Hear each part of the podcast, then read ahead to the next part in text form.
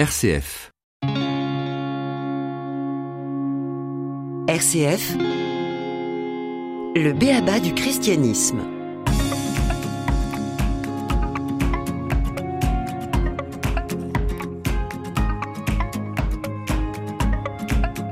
Chaque année, le 6 janvier, c'est la fête de l'Épiphanie, l'occasion de déguster la traditionnelle galette des rois, référence aux trois rois mages, Melchior, Gaspard et Balthazar, qui, guidés par une étoile, se sont rendus à Bethléem pour se recueillir devant l'enfant Jésus.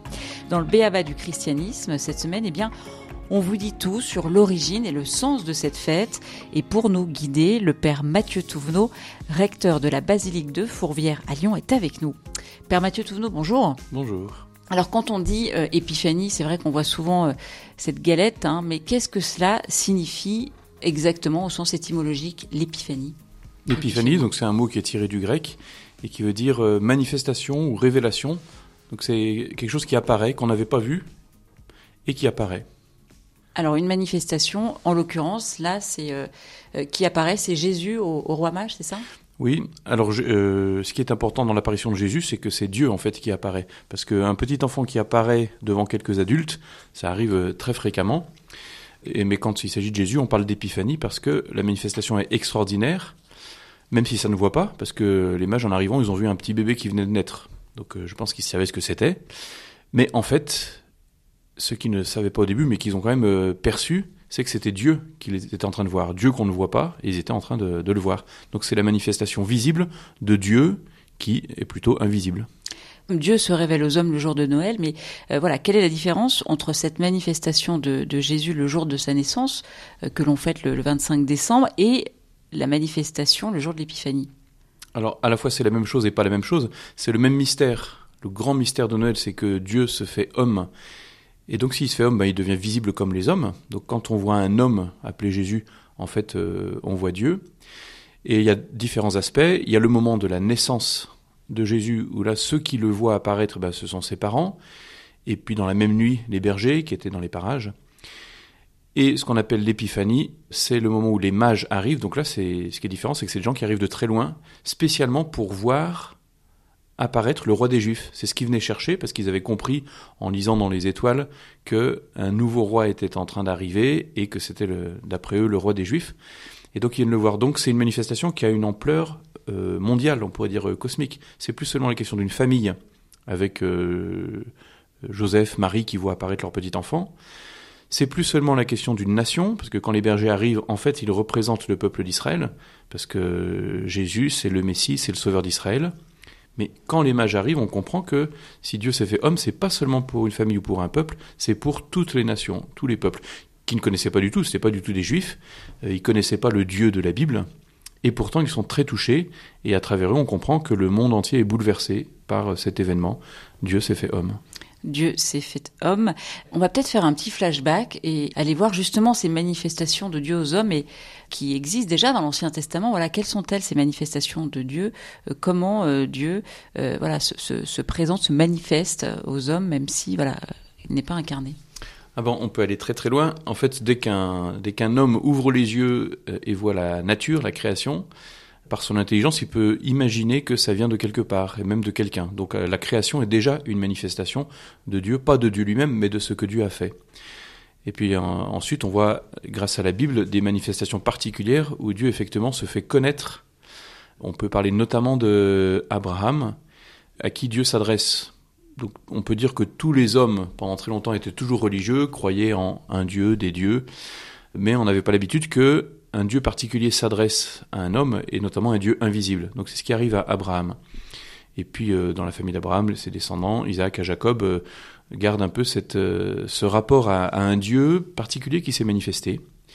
Et puis, quelques siècles plus tard, c'est avec Moïse qu'on a à nouveau une manifestation particulière de Dieu qui se fait connaître à Moïse pour lui donner une mission, et même pour, di- pour dire je, je suis descendu, j'ai vu la, la douleur de mon peuple et je descends pour le sauver. Donc une nouvelle étape dans la manifestation de Dieu et l'histoire que ça crée entre Dieu et un peuple, en tout cas euh, euh, Moïse et puis les- tous les descendants d'A- d'Abraham, Isaac et Jacob. Alors cette fête de l'Épiphanie, elle date euh, du, du VIe siècle, hein, je crois. Qu'est-ce que l'on fête exactement finalement? Et, et, je crois que le sens de cette fête, elle n'est pas forcément exactement la même pour les chrétiens d'Orient, d'Occident. Expliquez-nous un petit peu les.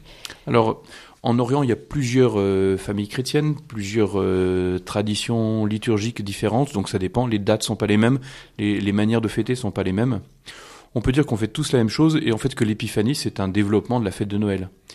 Pour nous, en Occident, euh, chez les Latins, on peut dire que la fête de Noël, donc la nuit du 24 au 25 décembre, est la plus importante. On met l'accent sur le moment où Jésus naît parmi les hommes.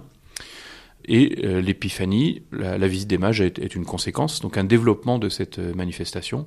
Alors qu'en Orient, l'épiphanie a beaucoup plus d'importance, pas seulement la naissance, mais le fait que euh, le monde entier découvre, à travers notamment l'image, ce qui est en train de se passer. Mais il y a d'autres manifestations encore dans la, vie de, Jésus. On peut dire que sa naissance, la rencontre avec les bergers, la rencontre avec les mages, et puis plus tard, et dans les fêtes successives qu'on a au début du mois de janvier, euh, le début de la vie publique de Jésus, quand Jésus euh, s'approche de Jean-Baptiste, est baptisé par Jean euh, dans le Jourdain. À nouveau, c'est une manifestation. Il se passe quelque chose de spécial quand Jésus est baptisé. Le ciel s'ouvre, on entend une voix qui vient du ciel. Donc, il y a quelque chose qui, qui se manifeste de particulier, alors que Jésus est déjà adulte. Donc, c'est un peu une nouvelle épiphanie. Et puis, les premiers signes de Jésus aux noces de Cana, ils se manifestent à nouveau par un miracle, donc euh, donner du vin alors qu'on n'avait que de l'eau. Euh, mais à travers ça, il se fait connaître comme l'époux. Donc, euh, ce sont des facettes différentes de Jésus qui apparaissent à chaque fois. Donc, tout ça est, développé. On peut tout fêter le même jour. On peut fêter en plusieurs étapes. Donc après, ça dépend des traditions religieuses, des Alors justement, pourquoi, euh, selon les traditions religieuses, les, les, les orthodoxes, les, les, catholiques, on accorde plus d'importance à la naissance de Jésus, euh, à l'épiphanie, pour les orthodoxes, au, baptême de Jésus. Pourquoi c'est plus important? Ce qui donne de l'importance à la manière de fêter euh, dans la liturgie, je pense que chez les orientaux, donc les orthodoxes, mais aussi les, catholiques euh, orientaux, c'est la compréhension qu'en ont donné les pères de l'Église. Parce que dans la liturgie orientale, on lit la Bible et on lit beaucoup aussi ce qu'ont écrit ceux qu'on appelle les pères de l'Église, donc les, chrétiens des premiers siècles, mais plutôt des, théologiens ou des, évêques, et qui ont une, manière euh, très spirituelle de, lire la Bible.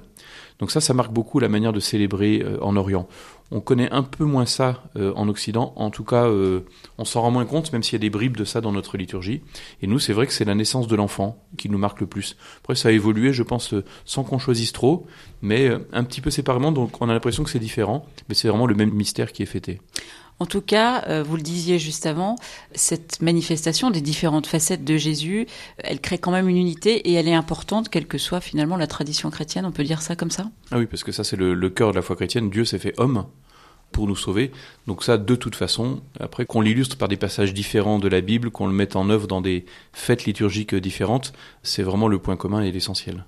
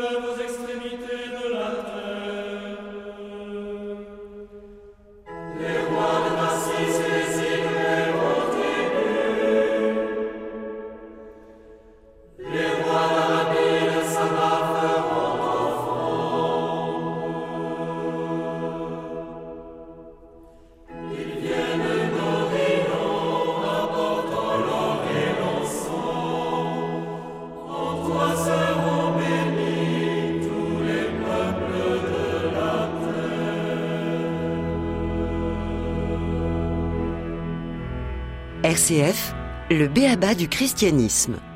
À l'occasion de l'Épiphanie, les chrétiens célèbrent les trois grandes manifestations de Jésus-Christ, l'adoration des mages, le baptême du Christ au Jourdain et le premier miracle de Jésus aux noces de Cana. On en parle justement cette semaine dans le Béaba du christianisme avec le père Mathieu Touvenot, recteur de la basilique de Fourvière à Lyon. Père Mathieu Touvenot, de ces trois manifestations, l'adoration des mages, est sans doute peut-être la plus populaire. Alors il y a Noël, mais c'est aussi euh, cette adoration des mages qui est, qui est, assez populaire. Pourquoi elle est populaire plus peut-être que le, baptême ou les noces de Cana bon, À mon avis, c'est simplement qu'elle est représentée dans la crèche. Donc on voit dans la crèche, il y a toujours, et pas exactement en même temps, dans la nuit du 24 au 25, on met le petit Jésus dans la crèche, mais tout n'est pas fini. On attend encore, et il y a les mages qui arrivent lentement. Donc on va, on va les voir arriver, et puis ils évoquent euh, l'Orient, ils évoquent les, les contrées euh, inconnues. Et on peut pas représenté ou difficilement représenté dans la même crèche le moment où Jésus, déjà adulte, est baptisé dans le Jourdain euh, ou participe euh, au mariage euh, à Cana. Donc je crois qu'on est dans une atmosphère encore très très, euh, je sais pas s'il faut dire euh, féerique ou magnifique. Toute la lumière de Noël, les mages en font partie, alors que bah, après on, on est 30 ans plus tard déjà. Alors qu'est-ce qu'on sait justement de ces rois mages? Et c'est vrai que ça fascine un peu. Pourquoi est-ce qu'ils viennent se prosterner devant l'enfant Jésus qui naît dans une étable? Ça paraît un peu fascinant tout ça. Alors ce qu'on sait d'eux, d'après la Bible, euh, pas grand-chose.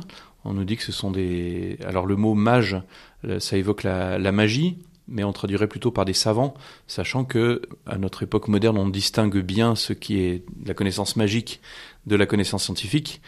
C'est pas une distinction qui était faite à cette époque-là. Donc qui sont-ils? On ne sait pas trop. Venus d'Orient, c'est très très large. Ils arrivent, ils étaient à l'est, voilà, ils passent un petit peu à l'ouest en venant à, Bethléem.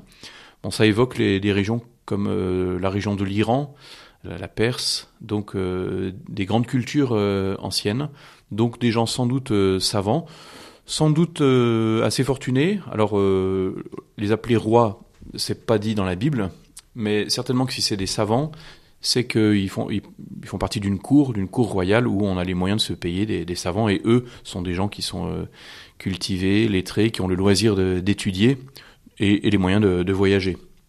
Donc ça nous situe un petit peu dans, effectivement, dans une, une ambiance euh, de cour royale. Combien sont-ils? On ne le sait pas. L'évangile nous dit simplement qu'ils apportent trois types de cadeaux. Donc, c'est un mythe, Melchior, Balthazar, Gaspard? C'est peut-être pas faux, mais en, en fait on ne sait pas. Manifestement plusieurs. L'intérêt d'en voir trois, par exemple, euh, alors ça se rapporte aux trois cadeaux. On peut imaginer qu'ils qu viennent des trois continents. Dans ce cas-là, ils viennent pas tous de l'Orient parce que l'Afrique est, est, plutôt à l'Occident de Bethléem. Mais euh, symboliquement, c'est beau de se dire c'est le monde entier qui s'approche. Donc peu importe leur couleur de, de peau, c'est le Avec monde entier qui est concerné. C'est la manifestation de Dieu à tous les hommes. Pour, pour le monde, monde entier, voilà. Et ça, et, et c'est typiquement chrétien. Cette, cette venue, c'est vraiment pour euh, pour tous. C'est le début de l'évangélisation finalement. La bonne nouvelle est déjà communiquée au monde entier à travers ces quelques personnages. Donc on connaît pas leur euh, leur nom, on connaît pas leur nombre, mais on sait ce qu'ils apportent. Et ça, c'est très intéressant ces trois cadeaux qu'ils apportent, l'or, l'encens et la myrrhe. Ça, on le retrouve dans les textes. Ça, c'est écrit dans les textes. Donc ça, c'est on peut dire c'est très important et il faut voir pourquoi. Et là, l'explication est donnée plutôt par les pères de l'Église. L'or, c'est le cadeau typique des rois. C'est-à-dire qu'on imagine effectivement un roi, sa couronne, elle est forcément en or. C'est ce qu'il y a de plus précieux. Donc c'est pour honorer un petit bébé dont on le dit, on prétend qu'il est, le, il est un roi, le roi des Juifs notamment. L'encens, c'est encore plus que pour un roi. Normalement, c'est l'offrande qu'on fait à un dieu dans les, régions qui connaissent l'encens, l'encens est brûlé euh, en l'honneur des dieux. Donc c'est assez étonnant que ces mages, en découvrant un enfant qui vient de naître, qui lui offre de l'or pour dire en fait c'est un, c'est un roi, bon peut-être c'est un bébé roi, mais de l'encens ça veut dire c'est un dieu. Et encore plus étonnant, ils offrent de la myrrhe, et la myrrhe, euh, c'est un aromate, c'est, donc c'est aussi un produit euh, un peu précieux, facilement ça vient d'Orient, mais c'est ce qui sert à embaumer les morts. Donc là c'est un peu moins gai, et en même temps, c'est très intéressant.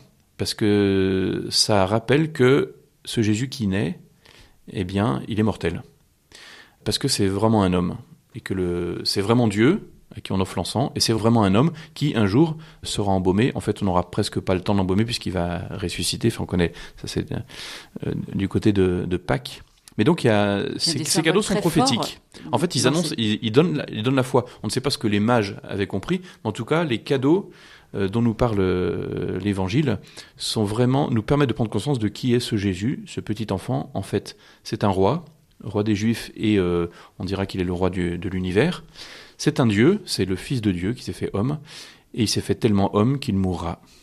Donc ils avaient quand même conscience que celui qu'ils allaient voir était précieux en, en quelque sorte aussi. -hmm. Comment euh, sont-ils guidés? Comment euh, se retrouvent-ils dans cette étape-là Qu'est-ce qui les invite à, à, à, partir en chemin, à voyager jusqu'à Jésus? Alors, La conscience qu'ils en ont, on ne sait pas. En tout cas, plus que les cadeaux encore, c'est leur attitude. Quand ils arrivent, ils se prosternent, ils se, ils, ils se jettent à terre.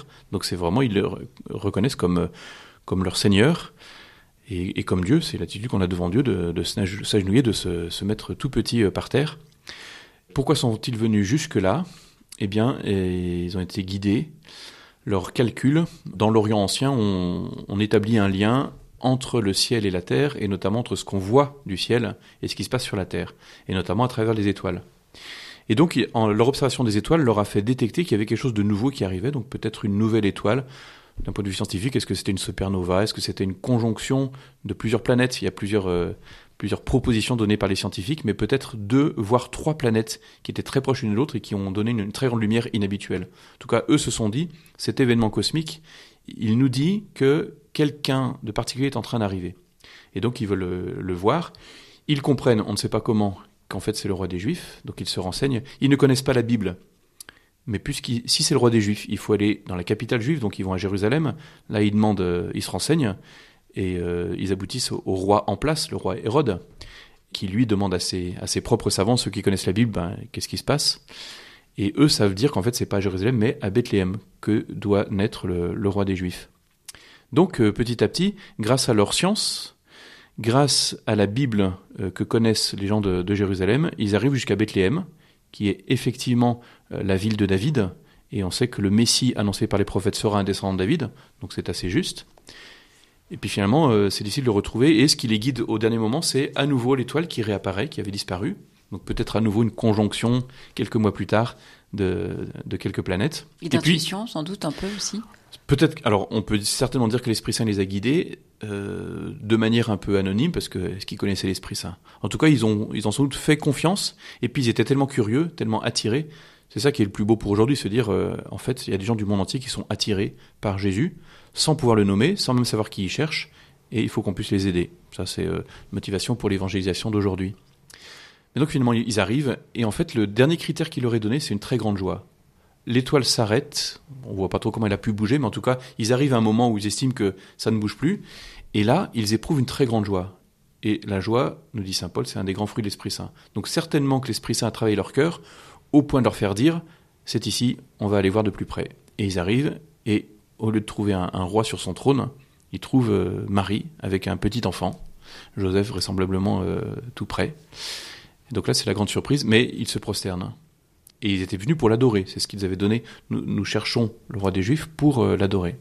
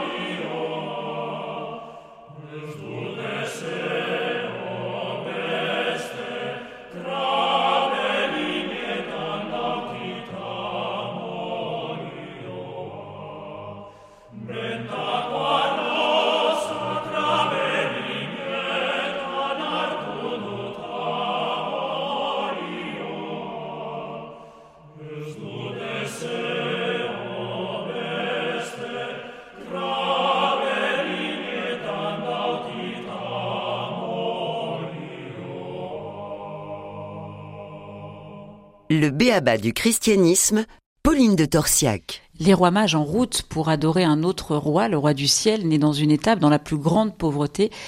C'est intrigant et on en parle justement euh, cette semaine dans le Béaba du christianisme avec le recteur de la basilique de Fourvière à Lyon, Père Mathieu Touvenot. Dans cette histoire, vous l'avez évoqué il y a un instant, on a d'un côté le roi Hérode, personnage cruel, prêt à tuer pour conserver son pouvoir, et de l'autre, c'est ces rois mages qui finalement font preuve d'humilité, euh, quittent ce qu'ils ont pour se mettre en route et se prosterner devant Dieu. C'est incroyable. C'est vrai que ça fait, un, ça fait un paradoxe. Eux viennent de très loin, et lui est juste à côté, parce qu'entre Jérusalem et Bethléem, il y a 8 kilomètres. Donc à pied, en, en moins de deux heures, c'est fait. Le roi Hérode, il a normalement tous les éléments, grâce à la, Bible, grâce aux personnes de son entourage. Lui, lui il lit peut-être pas beaucoup la Bible, mais en tout cas, il connaît du monde qui peut lui expliquer. Et quand il a l'information, eh bien, il ne bouge pas. Il dit, allez donc voir. Et sa seule préoccupation, finalement, c'est de savoir où ça se passe, non pas pour y aller, mais pour pouvoir tuer cet enfant. Parce que s'il y a un roi des Juifs, alors que lui est déjà le roi des Juifs, même si c'est par usurpation, eh bien, ça ne lui plaît pas du tout. Et alors, ce qui est très dommage, c'est effectivement qu'il n'y a pas de conversion. Quand on reçoit une grande nouvelle comme celle-ci, on peut imaginer que ça puisse nous mettre en route, et lui, ça ne l'a pas mis en route, effectivement. Ou ça l'a mis en route même à rebrousse-poil, puisqu'à partir de là, il a voulu euh, tuer les, petits-enfants euh, qui pourraient avoir l'âge de Jésus dans la région où Jésus est né. C'est une manière aussi peut-être de nous interpeller sur l'exercice du pouvoir, en tout cas euh, entre Hérode qui a ce pouvoir, qui gouverne, et ces rois qui sont puissants par leur savoir, par leur fortune. Eh bien certainement que ça nous invite, quel que soit notre pouvoir, qui peut être tout petit, mais au moins sur notre vie, hein. on est tous les, rois de nous-mêmes en tout cas. Eh bien, est-ce que je sais me remettre en cause? Est-ce que je sais me déplacer?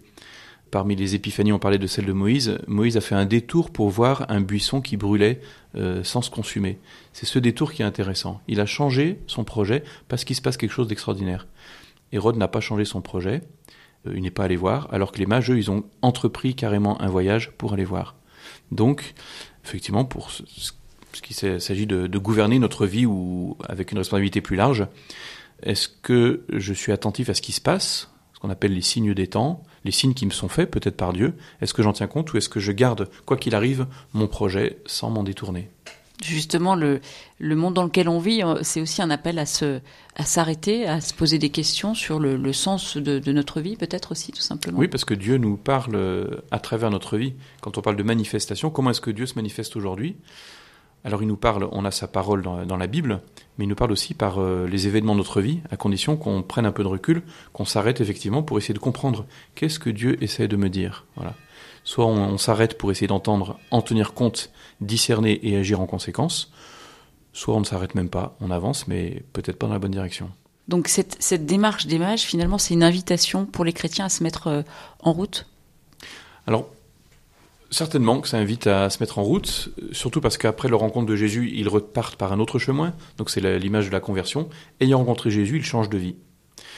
Pour moi, c'est une invitation encore plus grande à considérer non pas que nous sommes les mages, mais que d'autres sont les mages. Et les mages, c'est les chercheurs de Dieu.